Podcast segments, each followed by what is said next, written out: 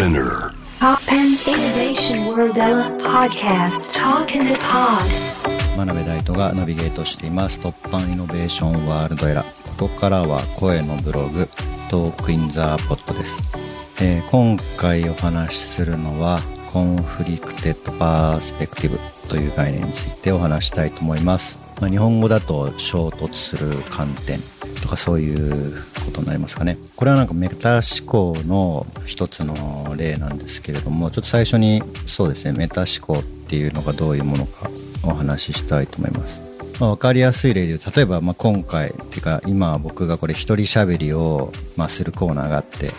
れ何について喋ろうかなっていうふうにコンテンツを探す内容を探すっていうまあコンテンツのま思考みたいのが一つあってでまあそれって結構行き詰まるんですよね、まあ、何について話そうかなとかっていうことをまあ常に考えなきゃいけないので。でもう一個まあ他にあるとするとパターン思考っていうのがあって一人喋りのパターンを毎回同じルールでパターンでやると。例えばじゃあツイッターのトレンドで出てきてるものについてま話すとか。まあなんかそういうパターンですね。すごい分かりやすい例で言うとでもう一個がこのまあメタ思考っていうので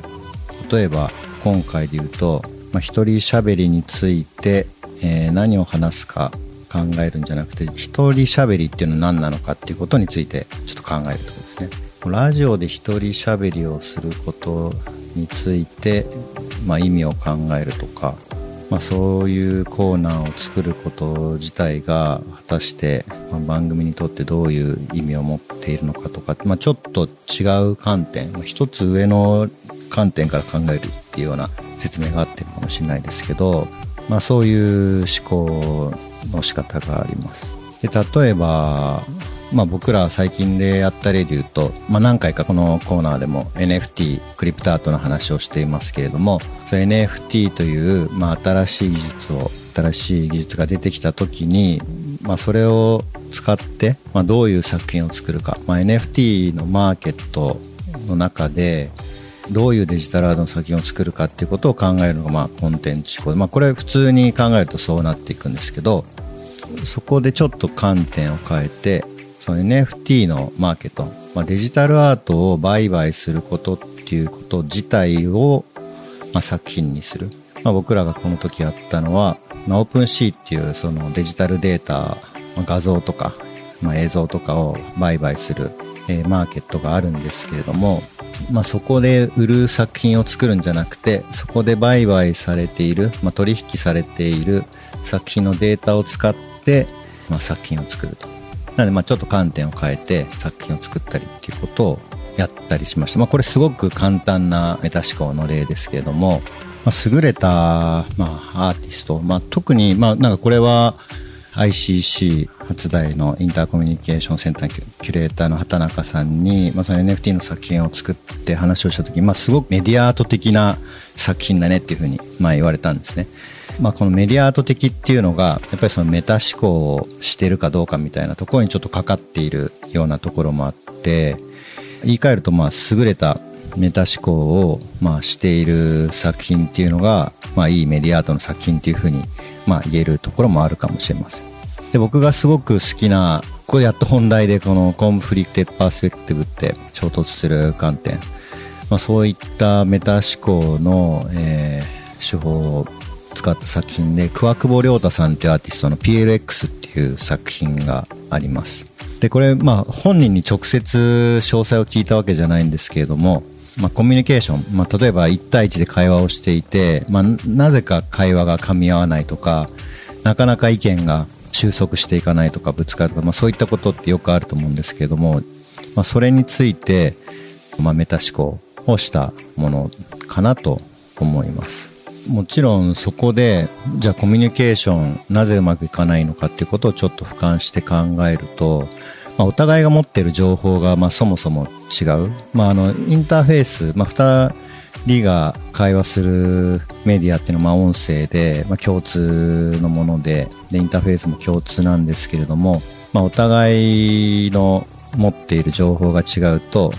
同じ話同じ内容を話していたとしても、まあ、解釈が変わってくるってことがありますよね。で、まあ、その現象自体っていうことに、まあ、目をつけて桑久保さんが PLX っていう作品を作ったんじゃないかと思うんですけど、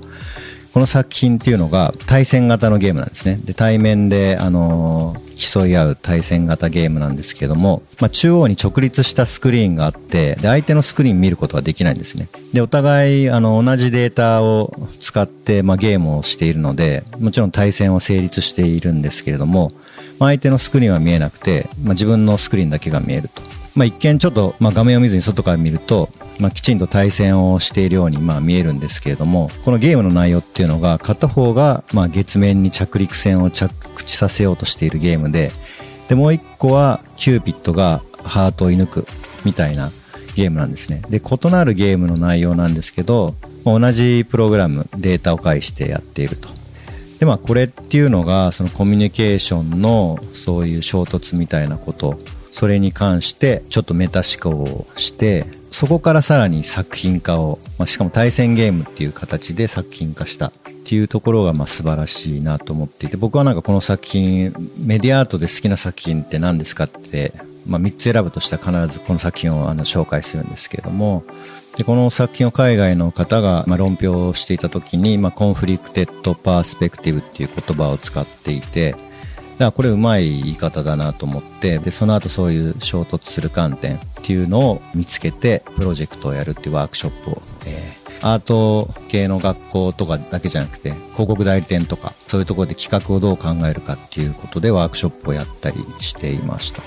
で、まあ、こういったあの衝突する観点とかそういった考えで作品を作ってるメディアアーティストも、まあ、他にもいますけれども、まあ、それだけじゃなくてやっぱこういう考え方、まあ、ビジネスにももちろん応用できるんですね。でそこで一番あの上手い人がうまいというか素晴らしいプロダクトを作っている人はルイス・フォン・アンっていう方ですね。で、まあ、この方が考えたまあ ESP ゲームっていうものだったりとかリキャプチャーっていうものだったりとかまあ、彼の場合はまあなんかヒューマンコンピテーションっていう、えー、まあ人間にまあどうやって計算させるかみたいな機械が得意じゃないことを人間にどうやって計算させるかみたいなことをまあ考えてプロダクト作ったりしましたけど、まあ、そうですね、まあ、ちょっとその辺の話始めるともうちょっと終わんなくなりそうなので、はい。まあ、今回はこの辺で、まあ、桑久保さん桑久保亮太さんの PLX みたいにそういう衝突する観点っていうところをまあ見つけてまあ、作品を作ったり、えー、プロダクト作ったりっていうことが、えー、まあ、要求されることが多いんじゃないかなと思います。はい。それでは、また。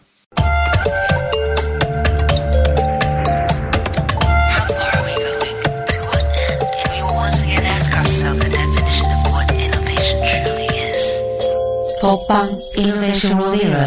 101.3 J-Wave